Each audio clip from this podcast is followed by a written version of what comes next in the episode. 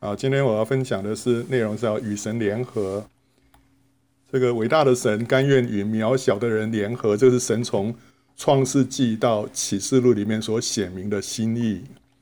我们来看一下旧约的预表，亚当跟夏娃预表基督跟教会，婚姻呢就是预表神跟人的联合。所以在哥林多前书第六章里面，保罗说啊，主说二人要成为一体，但是与主联合的，便是与主成为一灵。所以神的心意就是要跟我们成为一灵，就是与主联合。与神联合就是我在他里面，他也在我里面。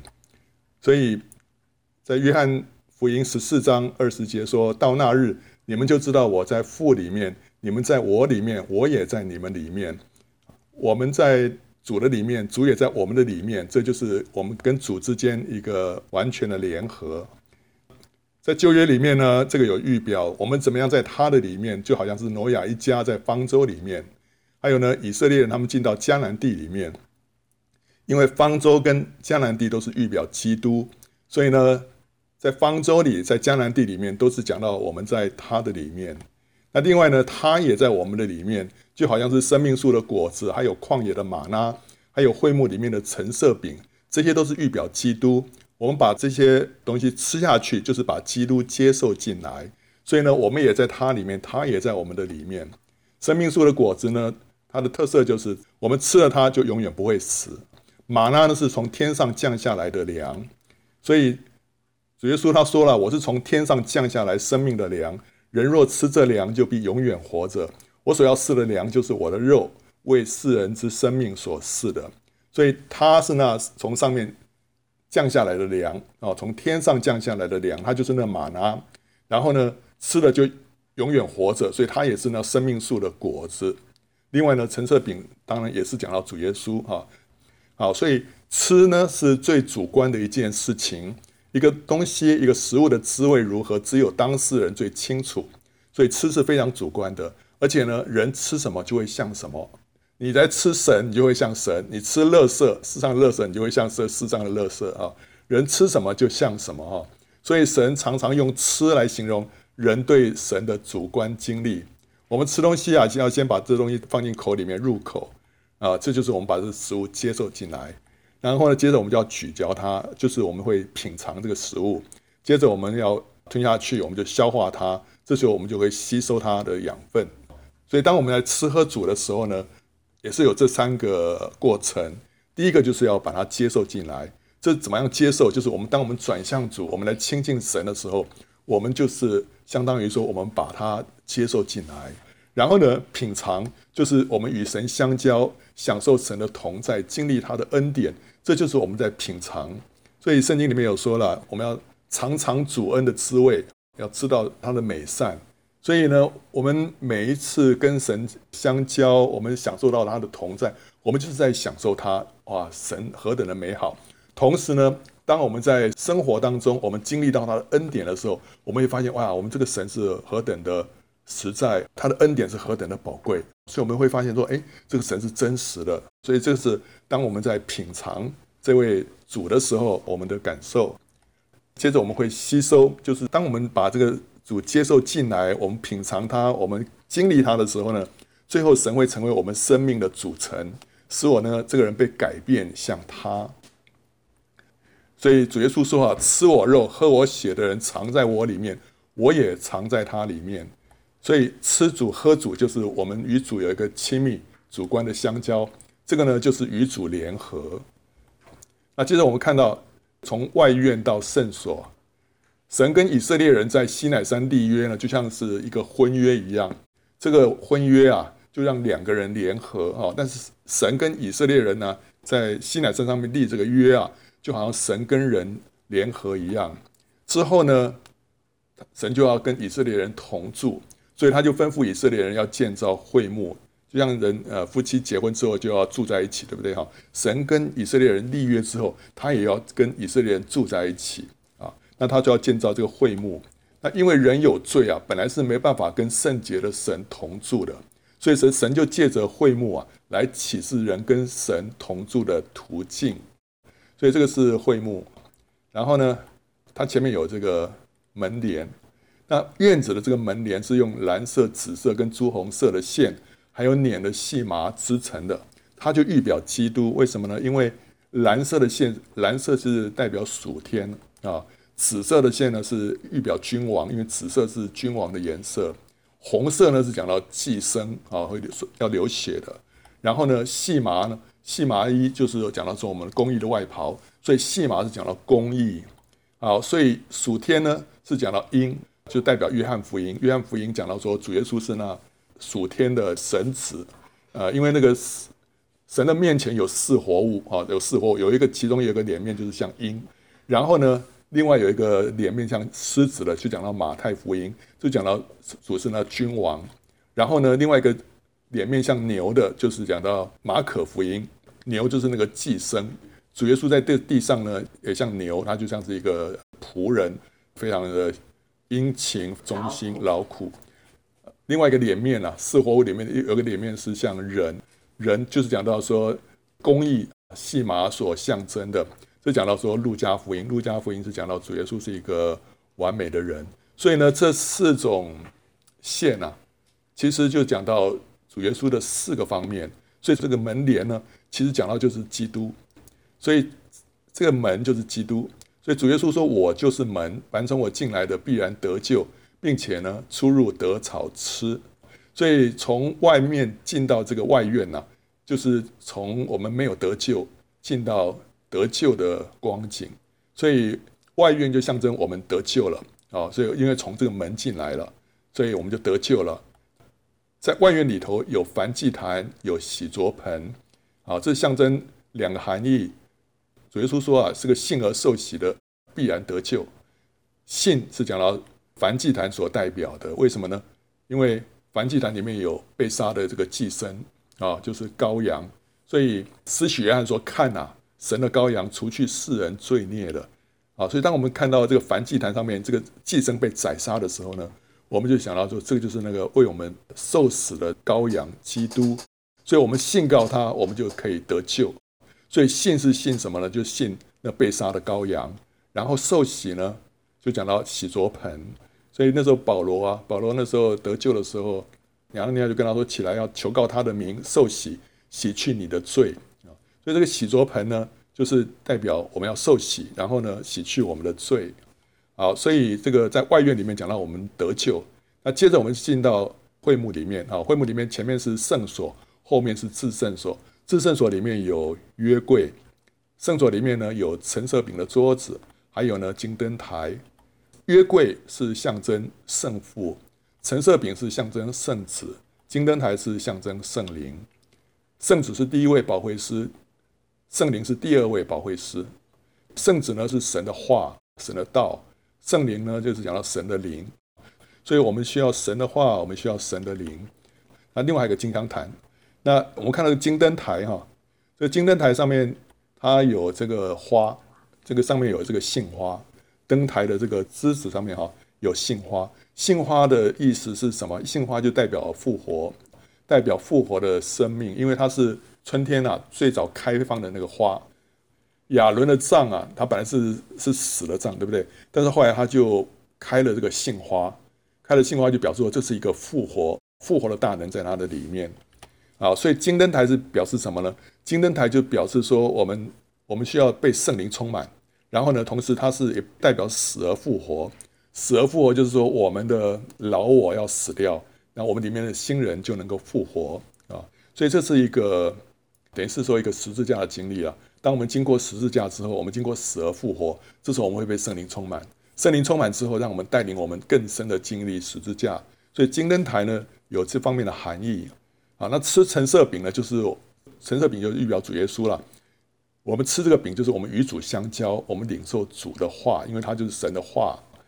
金香坛呢，是讲到我们在进入征战代祷与主同工，我们。被圣灵充满，然后我们领受主的话之后，我们的身量就可以进到征战里面，跟主一起同工。这时候执掌王权，所以这个圣所是过一个得胜的生活。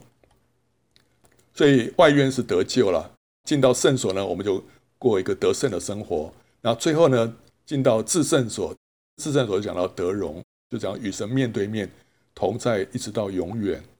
所以这是神最终的心意，他要我们与他联合，要进到至圣所里面，跟他永远同在。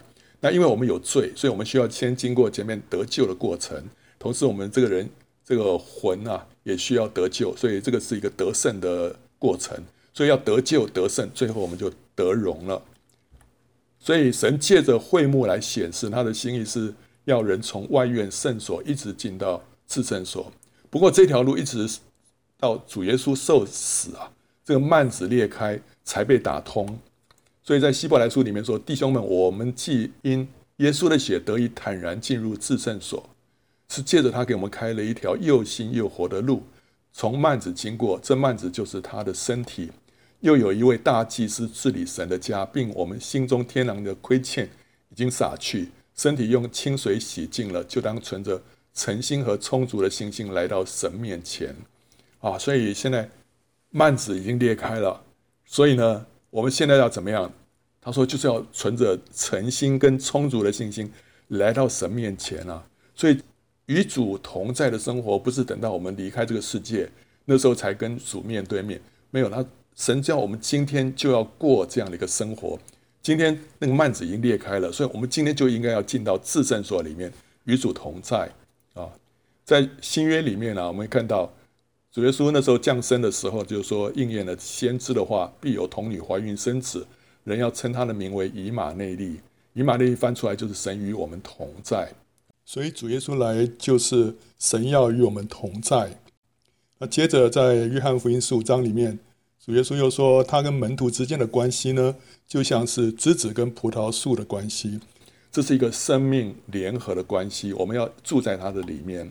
后来呢，父神就差遣圣灵来，就永远住在门徒的里面。那门徒的身体呢，就是圣灵的殿啊。还有保罗说：“我已经与基督同钉十字架，现在活着的不再是我，乃是基督在我里面活着。”这是一个与神连结、与神同在、与神联合的生活。所以他说：“因我活着就是基督。”除非你跟基督是这样已经合而为一，不然的话你不能不能这样说，对不对？哈。所以这就是一个与神合一的一个生活。最后呢，到了启示录里面，新耶路撒冷从天而降的时候，就有大声音说：“看哪，神的帐幕在人间，他要与人同住，他们要做他的子民，神要亲自与他们同在，做他们的神。”新耶路撒冷的长宽高一样，这就是一个至圣所的扩大，它是由圣徒所构成的，是神的居所。然后呢，这个城又是晶晶的，如同明镜的玻璃。城内有神的荣耀光照，又有羔羊为城的灯。所以呢，新耶路撒冷好像是一个正立方体的一个透明的一个灯笼，神的荣耀从里面照射出来，照亮了列国。好，所以神与人联合、与人同住的旨意呢，在这里就有终极实现啊！所以我们看到从旧约到新约，从创世纪到启示录，神最后的心意就是要与人同住，与人永远同在。好，我们现在看到，我们信主之后啊，我们会有一些经历，有时候会经历到这个灵性的枯干。当一个人重生得救之初啊，往往会经历到圣灵里面的喜乐，让人觉得说哇，人生充满了盼望，世界何其美好！你会看到天特别的蓝，草地特别的绿啊，哇，看到人都觉得哇，你觉得非常可爱，因为怎么样？因为那是我们重生的一个喜乐。那时候我们会开始喜欢聚会。我们爱读圣经，也喜欢传福音，跟人家做见证。同时呢，我们也非常愿意参与教会的服事。这是一个初信的人里面很自然的一个反应，自然的一个现象。可是不久之后，这个喜乐就渐渐消失了。这个时候，他就会感到困惑，怀疑自己当初的经历。哎，怎么回事？当初是不是心理作用？嗯，奇怪，真的神真的是有吗？说当初那么那么喜乐，现在怎么好像渐渐没有了呢？啊、好。那这时候牧师也许会告诉你说：“哦，现在因为你已经进到下一个阶段了，神在教导你要凭信心而行，不是凭着感觉了，因为感觉会变，是不可靠的。但是神要我们不论感觉如何呢，向着神的信心都不改变，这才是灵性成熟的表现啊。OK，所以呢，也老基督徒也会告诉我们说：啊，对了，因为你刚开始有一个蜜月期啊，现在蜜月期过了，然后现在现在这种是正常现象啊。”好了，所以我们总觉得说，这个这个刚当初得救那个喜乐消失啊，这正常现象，就像结婚以后，对不对？前面会有蜜月，后面就是开始平淡了，这个正常哦。那这话听起来好像是没错，可是真正的症结可能不在这里，真正症结不在这里，真正的问题是什么呢？是因为他不知道要持续的住在主里面，像枝子连在葡萄树上，所以才会灵性渐渐的枯干，失去喜乐。所以这意思就是说，我们里面一直有那个喜乐，一直有那个神的同在，那是才是正常现象。当你渐渐感到枯干的时候呢，这是不正常现象，你不能把它说哦，大家都这样子啊，嗯，这个得救两个月之后就会开始觉得呃没什么喜乐了，然后觉得枯干，这是正常现象。没有，这是不正常现象。为什么会枯干呢？因为你没有像枝子连在葡萄树上。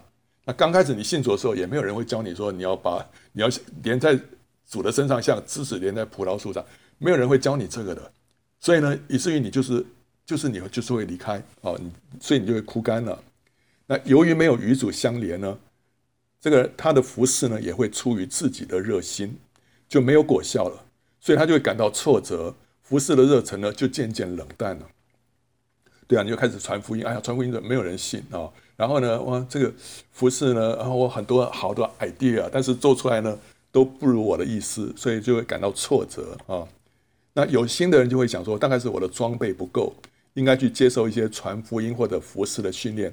才会使我的服事有果效，对啊，你看我要怎么传福音，人家才会信啊，对不对啊？所以我是不是应该参加嗯这个一对一呃这个传福音啦，或者是什么之类的啊？啊，所以会会有觉得说我需要接受训练，接受装备啊。不过主说了，枝子如果连开离开葡萄树，就不能够结果子。所以许多时候问题不是出在我们装备不够，而是出在什么？我们没有与主相连。没有住在主里面，所以才结不出果子来，这是问题的症结在这里。我们如果说是连在主的身上，我们里面会很自然的涌流出那个喜乐、那个生命，这个东西会帮助我们服侍啊，就是会有果效。因为一个你你里面充满了喜乐，你跟人家分享的时候，人家会感染到你那个里面的喜乐啊。所以这个果子包括喜乐的果子，还有传福音的果子。啊，好，那教会呢？也许有时候会指派你一些服侍，可是你却越服侍越枯干，因为你自己的葡萄园就是主所内住的这个新房，你没有去照顾看守，啊，所以呢，主就被你冷落了。因此，在雅歌第一章第六节说：“我同母的兄弟向我发怒，他们使我看守葡萄园，我自己的葡萄园却没有看守。”所以，教会或别人会会指派我们一些工作。但是我们就做做做，但是问题是，我有一个最重要的使命啊，就是要看守我里面那个葡萄园，我自己却没有看守，以至于我会越服侍就越枯干啊。所以你的当务之急就是要重新与主相连，使生命的活水呢重新流进自己的里面啊。所以这个其实不是只是出信的一个光景会这样子，很多人已经信主很多年了，还是这样的一个光景。我们那时候甚至于我们。有一段时间啊，我们去读一个神学院啊，在那边进修。然后呢，周末呢，我们就会被安排到到教会里面去实习。那我们那些同学呢，就被安安排到不同的教会。那有的同学被安排到一个教会，那个教会也算是呃蛮兴旺的。但是问题就是说，那个教会里面就是要求这些神学生啊，就做工、做工、做工。他们里面所有的童工啊，都被要求要拼命做工。结果他们到最后都非常的枯干，非常的累。为什么？因为里面没有没有那个重组那边得到新的供应，没有得到新的喂养，以至于他们到最后就会疲乏。所以呢，不管是一个新的刚出信的也好，到了甚至你做了一个神学，做了一个传道人，如果你没有看守你里面的葡萄园的话，到最后你就是会枯干。所以呢，我们需要与主相连，让生命的活水重新流到我们的里面。那我们怎么样能够与主相连呢？第一个很简单，就是第一个我们就是要转向主，就像吃东西啊，我们要把它吃下去。第一个我们需要转向主，怎么样转向主？就是把我们的注意力从外在的世界转回，安静在主的面前来亲近他，即使只是短短的一分钟都好。这个动作非常重要，我们要常常有要操练，把我们的注意从外面的世界回到里面，安静在主的面前，我们来亲近他。主啊，我重新来到你的面前啊，来亲近你。当你这样做的时候，就表示你不愿意冷落这位住在你里面的君王，你非常非常宝贵他的同在。当你花多一点的时间来亲近神的时候，这当中你不一定要祷告，你可能可以只是安静的停留在他的面前。来渴慕他，来注视他，来享受他的同在。当你渐渐进入状况之后，你就越来越容易感受到神同在。那这时候呢，你就可以一面工作，一面亲近他，在神的同在当中做一切的事情。我们常常讲到说，我们来亲近神的话，我们就是跟他祷告，然后祷告祷告，后来你就没没什么话可讲了，你不知道该怎么办。其实不需要了，你就是安静在他的面前。然后你心里头就觉得说，主啊，我很非常宝贵，你住在我的里面，我非常宝贵，你愿意与我同在，你里面有这样的一个心，然后向着他，就这样安静，你会渐渐的，你会感觉到他神的同在就会越来越加的丰富，越来越加丰富，后来变成一个习惯了，变成习惯之后，你甚至你不需要坐下来在那边啊安静什么等等，你就一面在工作，你就感受到神的同在。啊，在你的身上，而且你在神的同在当中，你可以做一切的事情。这就是枝子连在葡萄树上的生活。当我们敬拜赞美神的时候，也很容易带领我们进到神的同在里面。那在教会里面，我们唱诗歌赞美神的时候呢，我们要向着主唱，这样主唱，因为我们就说哇，这个诗歌不错，所以你就是你就是在这个诗歌的里面，或者有时候你就是跟着人在在在一起唱哦，要把它这个唱得好。但不是我们，我们是向着主唱，我们心里是看着主的，要把这些歌词呢化成我们自己的祷告。那这样子唱诗啊，我们就比较容易感受到神的同在。当我们一旦感受到神的同在的时候啊，这时候其实我我们可以安静在主的面前来亲近他，而且你要尽量延长这段跟主同在的时光。也许那时候大家说有人就会开始分享啦，或者说是整个这个敬拜啊，整个这个过程啊，进到下一个阶段的时候。其实你那时候还是可以继续的停留在主的面前来享受跟他同在这个时光，你不不必在意别人在做什么，因为这是你跟主进入内室同关锁的时间。所以重点是什么？重点就是说，无论何时何地啊，一旦你觉得主的同在增加，就要立刻转到里面宝贵他的显现，不要因着跟别人说话闲聊而错失跟主同在的时光。主的同在增加的时候。你如果不去宝贵他的话，那一下就过去了。完了，你后面就后来就会懊悔啊！错，刚才应该要要好好的哈，主向我显现时，主愿意跟我亲近的时候，我就要赶快有回应啊！所以你那时候就要抓住机会啊！好，要立刻转向里面宝贵他的同在啊！当你安静亲近主的时候呢，如果你的思想会乱跑，不容易集中，啊，你可以先。学习不，你可以呃，当然有很多不同的方式了哈。我们可以来让我们的心啊、我们的心思来集中。但是有一个方式，就是说你可以先注意自己的呼吸，让你的心思安静和专注啊。那为什么要注意自己的呼吸哈？因为圣经圣经里面啊，这个圣灵这个灵啊，灵这原文啊，跟这个气是相同的哦。所以呢，有一首诗歌说：“求你向我吹圣灵。”主耶稣那时候向门徒吹一口气。哦，说你们受圣灵，那时候神在亚当的鼻孔里面吹一口气，他就成成了一个活的人，对不对？哈，所以圣灵其实它就是气啊。所以我们在亲近主的时候呢，我们说先来注意，OK，我们注意和呼吸，我我在呼出我的这些愁苦，我要吸入神的一切的丰富。所以有一首诗歌说：“求你向我吹圣灵啊！”这个诗歌叫做“主求你向我吹圣灵”。叫我如何吸入你？主，我向你胸怀意倾，我的犯罪与自己。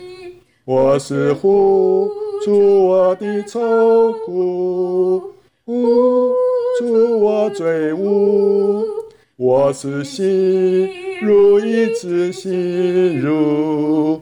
你所有丰富，然后第二节说：“我是呼出我的生命，我才可能被充满，放弃软弱或是力尽，吸入怜悯和恩赞。”然后第三节说：“呼出我的罪律桎梏，你已为我全除饼，吸入你的圣洁丰富，发现唯你是生命。我正呼出我的忧愁，在你慈爱的胸臆，吸入你的喜乐保守，吸入你的甜安息。我正呼出我的病逝，你早已为我负担。我正吸入你的医治，因你早已是平安。我今呼出我的羡慕，入你慈爱的耳中。我今吸入你的答复，平静疑惑和惊恐。我今每刻都在呼吸，你的生命做生命，一呼一吸都在呼你。求你由我来显明。所以啊，我们跟神啊，我们在在在跟神同在的时候啊。如果你那时候心里头老是想来想去啊，东 这个这个天马行空的思绪乱跑，你就是就就让你的注意力集中在你的呼吸上面，然后心里头可以想说：主啊，我就是呼出呼出我一切的愁苦，呼出我一切的罪污，我要吸入你一切的丰富哦。所以你在这边就是注刚开始这样从从这个呼吸来呃让你的注意力集中之后，哎，然后接接着啊。当你的心思安静下来之后，你就把你的思想停留在住在你里面的主的身上，用爱的态度来注视他，来宝贵他。这边讲到说是住在里面的主啊，因为我们会想到说，呃，我在亲近主，那主，我现在要注意主，主在哪里？主在天上吗？主住在他宝座上吗？不是，我们要注意在我们里面的主啊，因为主现在已经住在我们的里面了。所以你你要住在注意这个住在我们里面的主的时候呢，这时候你你的心你的心思才往里面里面去，你不需要想象主的形象，因为有人说哦，你就是想象主耶稣的样子，不是这种不是这种方式，你是要思念他在你里面的存在哦。我们不要想到说主一个什么样子，我我不太赞成 那种做法。天主教可能会这样子啊，但是因为神是个灵，他现在在内住在我们的里面了。你就是去意识到他在你里面的那个存在，你宝贵他在你里面的那个同在啊，这样就好了。不要不要去想说什么样子，或者说哦，这个他长什么，不是，就是意识到他的存在就好了。这样子会使你的心思跟注意力呢往里面去，不是往外跑。如果你想到说主是坐在外高高的宝座上面的话，你的你的思想是往外跑的。但是当你注意到说他是住在你的里面的时候，你的心思、你的意念啊，你的注意力是往里面去的，这会让你里面呢、更更深的呃感受到他的同在啊、哦。然后呢，渐渐的你就会感受到有一个很深的平安，以至于呢你喜欢逗留在主的脚前，享受他的同在。这时候也许他会提醒或者启示你一些事情，是你在繁忙的生活或者工作当中所不会想到的啊、因为。有的时候你被太多事情霸占了，所以呢，有些事情神要提醒你，他是没有机会的。但是当你在安静的时候呢，他就有机会要提醒你一些你平常没有想到的事情。可是呢，很多时候也没有什么，他也没讲什么话，多半只是安静啊。所以在哈巴谷书二章二十节说：“唯耶和华在他的圣殿中，全地的人都当在他面前肃静静默。”所以当神在我们里面与我们同在的时候呢，我们最好的一件事情就是什么？我们不要蹦蹦跳跳了，我们就是安静啊，安静在他的面前啊。那与神同在啊，与神联合会有什么样的结果？每一次我们从外面的世界转到里面来亲近主的时候，就是一种得胜，就是一个得胜，因为这是胜过属地的吸引，回到主的面前。所以不管你有什么感觉或没什么感觉，其实你这个动作就是一个得胜啊。这也是我们再一次选择吃生命树的果子。每一次回到主的面前，我就吃一次生命树的果子。这果子会让我们里面灵里面刚强起来的。安静在神的面前呢，会致使我们的急躁好动的天然生命，使我们因为敞着脸看主啊，生命开始反照出主的荣耀。这是圣灵在改变我们的时刻。所以哥林多后书三章十八节说。我们众人既然敞着脸得以看见主的荣光，好像从镜子里反照，就变成主的形状，荣上加荣，如同从主的灵变成的。所以摩西那时候就是在山上跟神面对面，以至于他的脸上会发出神的荣光啊。那今天我们在神的面前呢、我们停留在他面前，我们也是一样，他的荣耀会照在我们的里面，然后呢，从我们身上再反照出去，啊，让人看见，我知道，哎，真的是，哎，这人开始不一样了，啊，啊，所以呢，我们这样跟主连接呢，我们的生命活水啊，就会重新涌流啊，生命活水就是重新涌流在我们的里面，使我们经经历到主同在的喜乐、平安跟满足。当初。你那个重生得救时候，那时候起初那个喜乐啊，这时候又回来了；那个平安，这时候又回来了。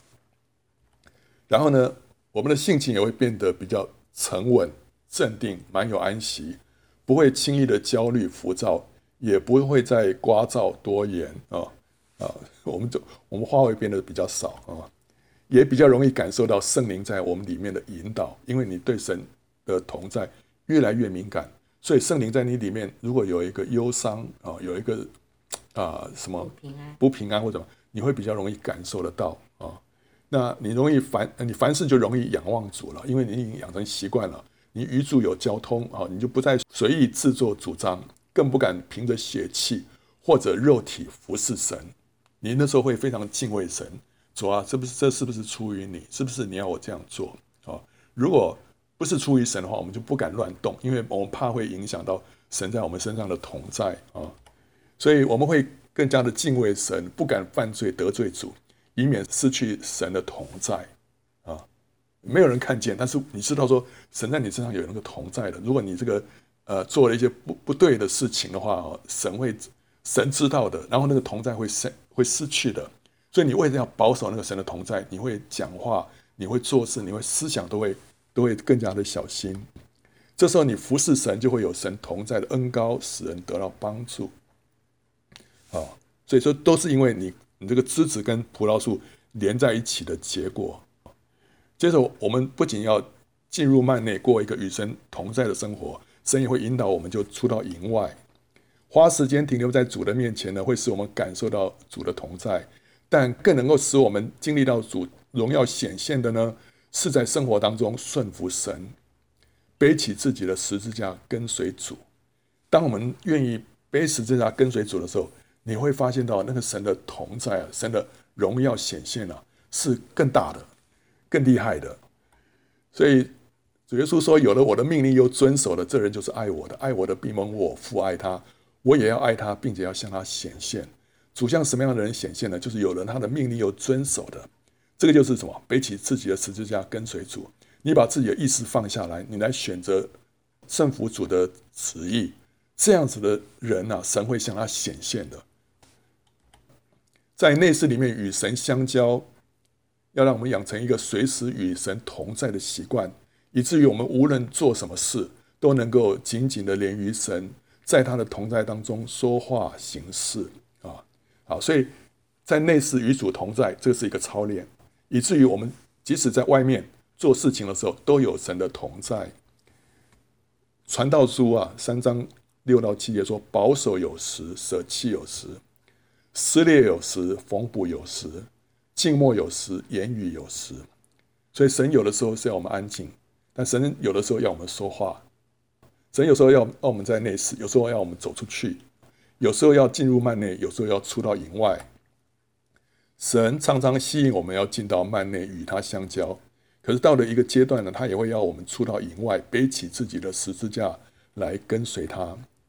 所以在希伯来书十三章十二到十三节说，耶稣要用自己的血叫百姓成圣，也就在城门外受苦，这样我们也当出到营外，救了他去，忍受他所受的凌辱。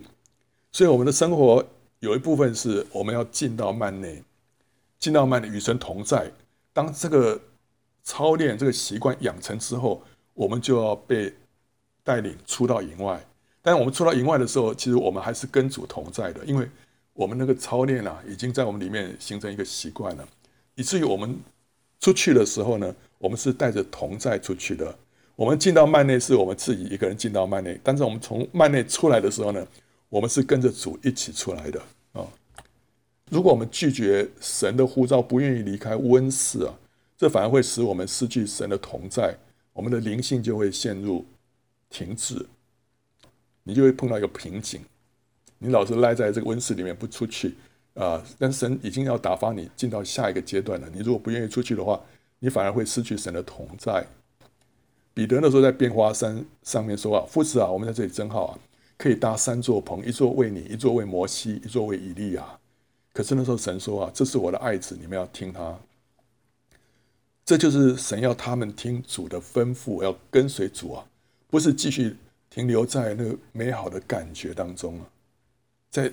山上啊，哇，多好！所以彼得说：“哇，在这真好啊，真好啊！这真的是荣耀显现了啊！他真的在这里，盼望永远不要下山，对不对？哈，一生一世在这里。但是说，神说啊，这是我的爱子，你们要听他，要听他吩咐你们要做什么。所以要跟随主，要顺从主，这是最重要的。雅歌里面那个佳偶在内室里面跟良人有甜蜜的相交，这在雅歌第一章。”良人就呼召他进到下一个阶段，那要进到第二章了。要跟良人一起下到葡萄园去做工，因为冬天以往，雨水止住过去了。如果那个那个佳偶他不愿意跟随的话，他那个神的同在啊，那个良人的同在就失去了。所以他需要从这个他的那个舒适圈里面走出去。所以呢，我们如果只是追求美好的感觉，却没有顺服神的引导跟呼召呢？我们没有放下自己的意愿跟喜好，我们爱的还是自己，不是真的爱神。你是爱那个甜美的感觉，你喜欢享受那个感觉，享受神的同在。其实你享受神的同在，如果你没有顺服神的话，你真的还是爱自己，你没有在爱神。但是神的同在是让我们更愿意为着他，我们跟随他走出去，跟随他，不论他要我们做什么，要。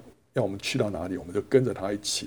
但是呢，我们不要自己一个人去。就像摩西跟跟神祷告说：“主啊，若是你的同在不跟我们同去，你就不要打发我们去。”后来神就说：“我我必要与你们亲自同在啊。”所以我们要跟摩西一样，就是说，我们现在在内室里面与主同在了，但是我们一旦出去啊，神要与我们一起去啊。这样的一个看见跟操练，其实，在教会历史里面也有一个叫做神秘派跟极境派。在中世纪的时候啊，那时候就是十一世纪到十三世纪啊，那时候有一个经验哲学。什么叫经验哲学啊？经验哲学就是用他们企图用哲学来解释神学，为了要让神学合乎理性。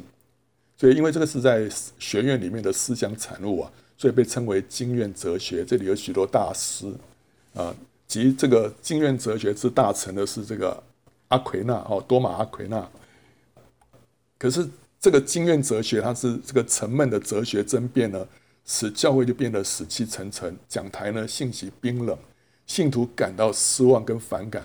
这时候教会就出现另外一股抗衡的潮流，就是强调感性跟经历的神秘主义。啊，这个神秘主义后来就就兴起了，在这个十四世纪的时候，那这里有几个人呢？哈，啊，这个神秘主义是什么呢？就是重视默想、情感、意象跟灵里的直觉，以这个为直接亲近神的门路啊！我不再在不在那个理性里面在那分析，他甚至要说那个经验哲学都说，我们从理性、我们从哲学都可以来证明神的存在，但是神秘主义呢，他就说。就把放下这一切，直接来到神的面前。他们把一己的灵魂呢，在默想与无声的祷告当中呢，上升到神的面前，直到与神的爱结合，直到心灵开朗，魂游向外。神秘派常常利用禁欲的操练，达到这种神秘超生的境地。所以神秘派就我们常常所说的奥秘派了。这奥秘派、神秘派其实是同一个字。在这个神秘派当中呢，属理智的事情比较少，属内心跟感觉的事情比较多。他们比较不太用理性，是用感性的啊。神秘派呢，渴望在神里面消失自己，比借着耶稣基督而得拯救更重要。那时候在教会里面，那时候其实就是天主教会了哈。那个时候，那时候还没有宗教改革啊。不过就是那个那时候的主流的教会，大公教会。那时候就是呃讲到说耶稣基督拯救我们，然后所以他们里面有很多这个我们要怎么样认罪了，然后我们的让我们的罪能够得到补赎了啊，这些很多这种程序，然后一心一意到最后就是我们希望能够上天堂，我们罪要能够得得到解决，耶稣的这个宝血就洗净我们的罪，然后让我们能够上天堂。这个是很多教会里面大家所在乎的是这个，但是呢，这个神秘派他说，其实更重要的是什么？我们要在神的里面消失自己啊！你不要老是停留在一个得救的一个阶段，你要在要要消失在神的里面，与神联合，这是神秘神秘主义里面的这个诉求。这里头有这几个人啊，伊克哈尔特，这个是德国的一个修士，这约翰陶勒也是德国的一个修士，亨利苏索也是，所以这这个其实是德国的奥秘派。那格洛特是荷兰的，好，那这个伊克哈尔特啊，他是。是等于是这个呃创始人了哈？他说一句话，他说学习属灵不是借由逃离世界或者逃避事物或离群索居，乃是不论我们身在何处或与任何人相处，我们必须学会内在的独处，我们必须学会穿透事物，而在其中找到神。他他其实另外还有说过一句话，他说在神的创造当中啊，什么东西最像神呢？他说安静啊。他没有什么东西像安静那么像神的，所以他说我们需要学习安静啊，独处哈，在当中我们可以找到神。那另外这个约翰陶德他说，你若看守你的心，聆听神的声音，跟神学习啊，你在短短一个小时中从他所学到的，将超过你花一千年从人所学到的啊。所以这个是这个叫做神秘主义。好了，到了这个。啊，两百年之后，这个时候就发生了宗教改革。十六世纪的时候，宗教改革。好，那这时候十六世纪又有几位神秘派的这个人物出现啊，一个是大德兰啊，一个另外一个十架约翰。好，这时候因为已经宗教改革，所以这个基督教跟天主教就分开了。那这大德兰跟十架约翰都是天主教里面的人物。前面的这些伊克哈尔特这些都是德国的，但大德兰跟十架约翰呢是西班牙的，而且这两个人都是。都是犹太人啊，西班牙的犹太人，他们祖先被迫信主，然后所以后来他们自己呢就很追求了，那么就在神的里面哈找到那个道路。然后另外还有劳伦斯弟兄，劳伦斯弟兄是法国的，好，这个都是神秘派。那接着呢有一个极静派，这几个都是呃莫尼诺是西班牙的，盖恩夫人跟芬莱伦是法国的啊，他们是极静派，这是神秘派里面的一支。什么叫做极静主义啊？这是神秘主义里面的一支，强调在安静的祷告当中呢，放下一切人的心思活动，让神来接管，进而进入与神合一、被神改变的境地。哎，这跟我们刚刚讲的差不多，对不对啊？然后呢，这种完全极静的祷告呢，叫做 contemplation，跟一般这个天主教一向所实行的默想哈 meditation 不一样。天主教所实行的默想呢，是借由专注思想某个神圣的形象，或者圣经里面的一段话来得到启示的亮光。可是呢，他这个极静的祷告呢，是完全的安静，只是视力，安静的侍立在神的面前，享受神的同在。好，就是我们刚刚所说的那个啊。那由于这个极静主义贬低了天主教的这个传统默想啊，鼓励放空心思啊，否定外在主动的属灵操练跟仪式。以至于被天主教定为异端，所以这莫尼诺后来就被关起来了，一直到他到他死啊，他死在监狱里面。盖恩夫人呢也被也被关起来啊，大概关了七年，后来才被释，因为他这个身体已经快不行了，就被释放出来。后来释放出来之后，这个身体就比较好了啊，又活了大概十几年。所以他们都因为这样的缘故受到迫害啊，因为他们呃天主教说只是异端啊，其实我们。我们在神的面前亲近他哈，我们不是把思想，不能说把思想放空，因为我们把我们的思心思还是集中在主的身上啊。那但是这种操练啊，我们与神同在这种操练啊，其实也是有一些注意事项。比方说，一个人如果是有这种邪灵搅扰的问题的话，最好是避免避免这样子的安静啊亲近主的这种操练，因为它里面那个邪灵没有清干净的话。他会听到一大堆乱七八糟的声音，啊，会会让他更加的混淆。所以，他第一个药物是要先把里面的这个邪灵要赶出去，要洁净啊，要得到一个完全的洁净之后，你这时候再来到神的面前的安静等候他，这个时候比较不会有那种副作用产生。所以，这个是大概只有这个这个地方需要稍微注意一下，不然的话，其实我们每一个人都可以这样子借由安静在神的面前呢，更多的领受到他的同在啊。好，那极静派之于天主教就就像是贵格派之于更正教一样，天主教里面有极静派，但在更正教里面呢有贵格派。贵格派就是一个人叫做佛克斯，他所创立的。那时候是这个十七世纪了。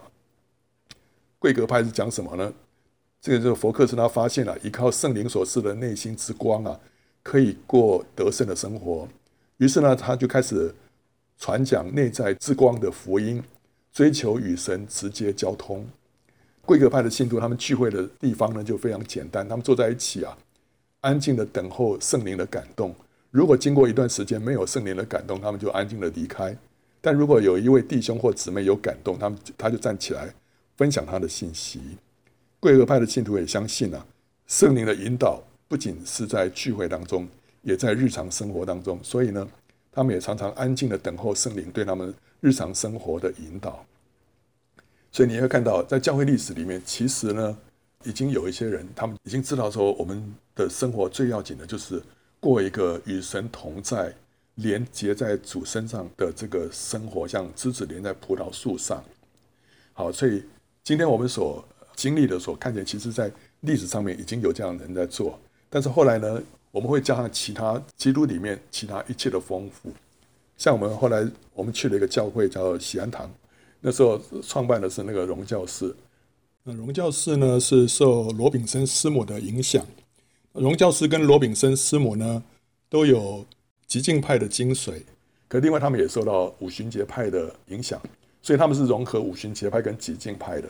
那今天那那个朝会啊，朝会他们也很这个很注重这个盖恩夫人这一份，所以他们是把这个弟兄会跟极进派这个又放在一起。所以今天其实我们有很多基督里面的丰富啊。已经不再是只是，不是只是一元的，我们现在是多元 多元化哈。我们的领受记录身上各方面的丰富，但是我们要知道，就是说，如果你对这方面有有兴趣的话，其实这些人的一些著作啦，劳伦斯弟兄啦、莫宁诺、盖恩夫人啊这些哈，其实都可以，你从里面会得到一些帮助。好，最后我们讲到这个神圣的渴慕啊，摩西在西乃山上面跟神同在四十昼夜之后了。继续渴慕神的同在，他就在营外设立了一个帐幕，在那里求问神，与神面对面说话，好像朋友一般啊。呃，因为他从山上下来了，但是那时候他有时候因为有人有有问题要想要求问神，那每次为了这个问题要再爬上那个山，那个山也要爬上去，也是蛮蛮久的，所以他就就为了方便，他就在营外设了一个帐幕来求问神。可是他那个。在那边求问神的时候啊，他就跟神讲话。那时候神就在云柱里面降临，他就跟神讲话，好像朋友一样面对面。好，所以我相信摩西他也借着这样，他就可以继续享受神那丰富的同在。他一定也是非常的欢喜神启示他这样做。当摩西离开这个帐幕之后啊，他的助手约书亚却依然停留在那里，因为他宝贵并且渴慕神的同在。本来这个摩西走了，约书亚应该也可以跟着走散会了嘛，但没有，他继续留着。为什么呢？因为那个地方神的同在非常的丰富啊，所以他就舍不得走。那摩西与神相交，使他带下神的同在，哦，这很重要。就是我们跟神相交之后，我们也会带下神的同在。所以以至于有些人身上神的同在非常丰富啊，当他进到一个房间里面去的时候，房间里面其他人都会觉得说：哇，一下之间好像这。房间里面神的同在增加了，为什么呢？因为有人他把神的同在带来了。摩西就是这样的一个人，他跟神相交，以至于他把神的同在带下来了。在那个帐幕里面啊，他他把那个同在带到那个地方来，所以那个神在那边跟他相交之后，即使他走了，那个神的同在还留在那里。最主要是当他在那边跟神相交的时候，那个神的的同在那样的丰富，以至于在他旁边的那个约书亚。他里面的渴慕就被激发起来了，哇！他就发觉说，哇，神同在这样的宝贵，所以他也喜欢停留在摩西的帐幕当中。啊，当摩西走了，哎呀，好像好像神也走了。其实神的神的同在那个好像是那个那个味道啊，那个那个甘甜啊，还是还是停留在那个帐幕里面，所以他就喜欢留在那个地方啊，继续的享受神的同在。所以一个人对着神的渴慕跟追求，他会会使他成为一个什么？一个激发渴慕的人，他会使他成为一个叫做 hunger creator，他会激发人家别人里面对着神的渴慕，他把会把人里面那个向着神同在那个胃口啊打开，会吸引人来追求主啊。所以雅歌第一章第四节说：“愿你吸引我，我们就快跑跟随你。”所以一个人被神吸引之后啊，他会再吸引其他许多人来跟随主。这个人就是一个 hunger creator 啊，会激发别人里面向着神的渴慕啊。大卫渴慕神的同在，超过他的王位跟生命啊。所以那时候他在逃命的时候，那时候押沙龙要追杀他。那时候大卫就逃到犹大的旷野，那时候他就写了这首诗说：“神啊，你是我的神，我要切切的寻求你，在干旱疲乏无水之地，我渴想你，我的心切慕你。”大卫那时候在那干旱疲乏的旷野啊，没有水啊，但是他所渴慕的不是那个物质上的水啊，他渴望的是什么？是神的同在啊！我我可想你，我的心切慕你，因为他离开耶路撒冷了。你离开神的神的约柜，所以那时候他渴慕的是渴慕神。然后他说：“我在圣所中曾如此瞻仰你，为要见你的能力和你的荣耀，因你的慈爱比生命更好。我的嘴唇要颂赞你。”他说：“神的慈爱比生命更好。神的慈爱就是其实就神的自己啊。所以这时候他在逃命啊，逃命的时候他 他这样逃命就是说我我我生命很宝贵，对不对？好。”不要被杀嘛，对不对？但是这时候他还是觉得说，有一个东西比他的生命更加的宝贵，就是神的自己。所以他渴望神的自己啊，他渴望渴慕神啊，超过那个要喝那个水，甚至于他不在乎他的王位。那时候他犯罪的时候，他说：“神啊，求你不要从我收回你的圣灵。”他没有像扫罗一样说：“啊。”求你不要他收回，呃，你赐给我的王位。他对王位一句话都没说。他说：“求你不要从我身上收回你的圣灵，就是不要从我身上收回你的同在。”大卫看这些比他的王位、比他的生命更加重要。他只求神一件事情，什么事情？有一件事我曾求耶和华，我仍要寻求，就是一生一世住在耶和华的殿中，瞻仰他的荣美，在他的殿里求问啊。这是大卫他心里面。唯一的渴望，唯一所求的一件事情，他不求大富大贵，他不求什么这个凡事顺利，什么一切的这个啊，他只求一件事情，他要在神的殿中瞻仰他的荣美，在那殿里求问，这是他里面最深的渴慕。那今天这个殿在什么地方啊？哇，我我也像大卫一样，我在他的殿里求问。今天这个殿就在我们的里面了，所以神要我们常常回到里面去。来寻求他，来瞻仰他的荣美，在里面来求问他。这是大卫那时候他渴望的，所以那时候他被被赶出耶路撒冷的时候，他心里头最最放不下就这件事情。他希望好希望继续留在神的面前。但今天我们确实可以一下子就回到里面来了，只不过我们常常忽略了，我们被外面的事情吸引霸占了。玛利亚那时候坐在耶稣的脚前听他讲道啊。主耶稣对马大说：“不可少的只有一件啊！玛利亚已经选择那上好的福分，是不能夺去的。所以，这位荣耀的主呢，现在就住在我们的里面。在新约、旧约圣经里面所提到最重要的一件事情，都是同一件，就是坐在主的脚前，聆听他，瞻仰他的荣美啊！大卫祈求这件事情。”到新约的时候，主耶稣说：“不可少的只有一件，就是那一件事情，就是什么？在坐在主的脚前听他啊，瞻仰他的荣美。所以都是同一件，这是最重要的一件事情。所以基督徒得救的喜乐，不是只是一个蜜月的经验而已，乃是可以一直维持的。而且神的旨意就是要我们一直维持这样的一个喜乐，这样维持这样的一个同在。这个就是一个枝子连在葡萄树上的生活哦。”不要觉得说，嗯，我里面觉得枯干了，就是说这是正常现象。No，那不是正常现象，那是不正常现象。正常现象是要一直里面是活水涌流的，秘诀是什么？就是要一直住在主的里面，与主联合，这样就能够多结果子，过一个得胜的生活。好，所以这个是每一个基督徒都应该要知道的。然后其实也非常简单，圣经里面没有告诉我们说怎么样像枝子连在葡萄树上。为什么？因为这是一件非常主观的事情。像你要吃一个东西，你要自己去吃它，你才会知道里面的滋味。你今天不需要人家告诉你说，嗯，吃东西就是要这样子，第一步、第二步、第三步，然后你要怎么样吃？圣经里面没有这样讲，但是你说你就是去吃吧，你就是去吃吧，你就是来亲近主吧。怎么样亲近主呢？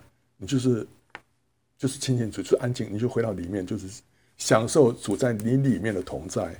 然后跟他说：“主啊，我在这里。”这有个遇到故事哈，这以前我那时候当主日学老师的时候讲的，我一直印象很深刻。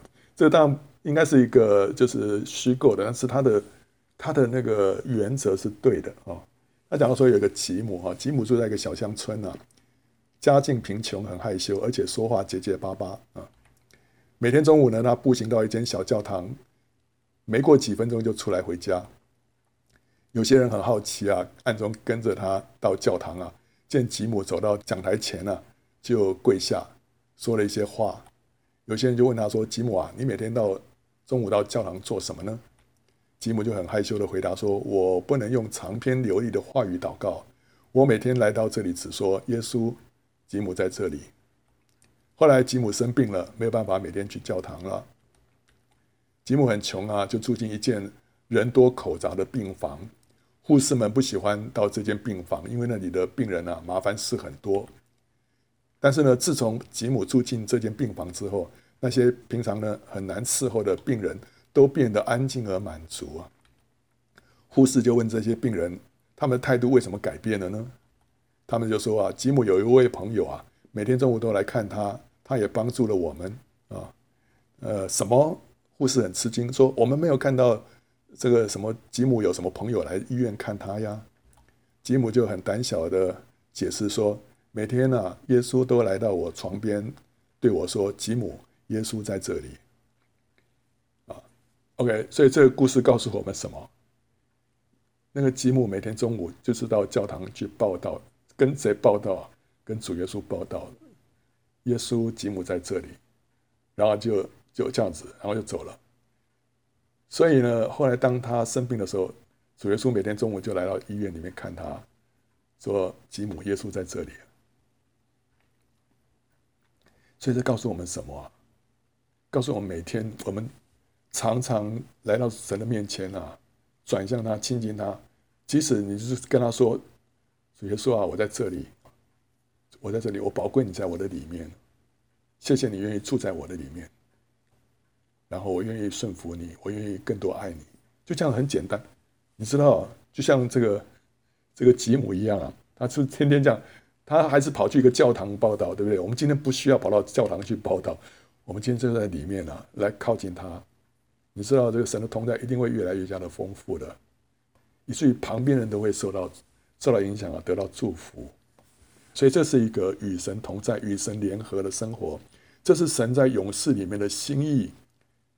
不是等到我们离开这个世界的时候才能够享受的。今天神就要我们进到这样的生活当中，这是一个正常的基督徒生活。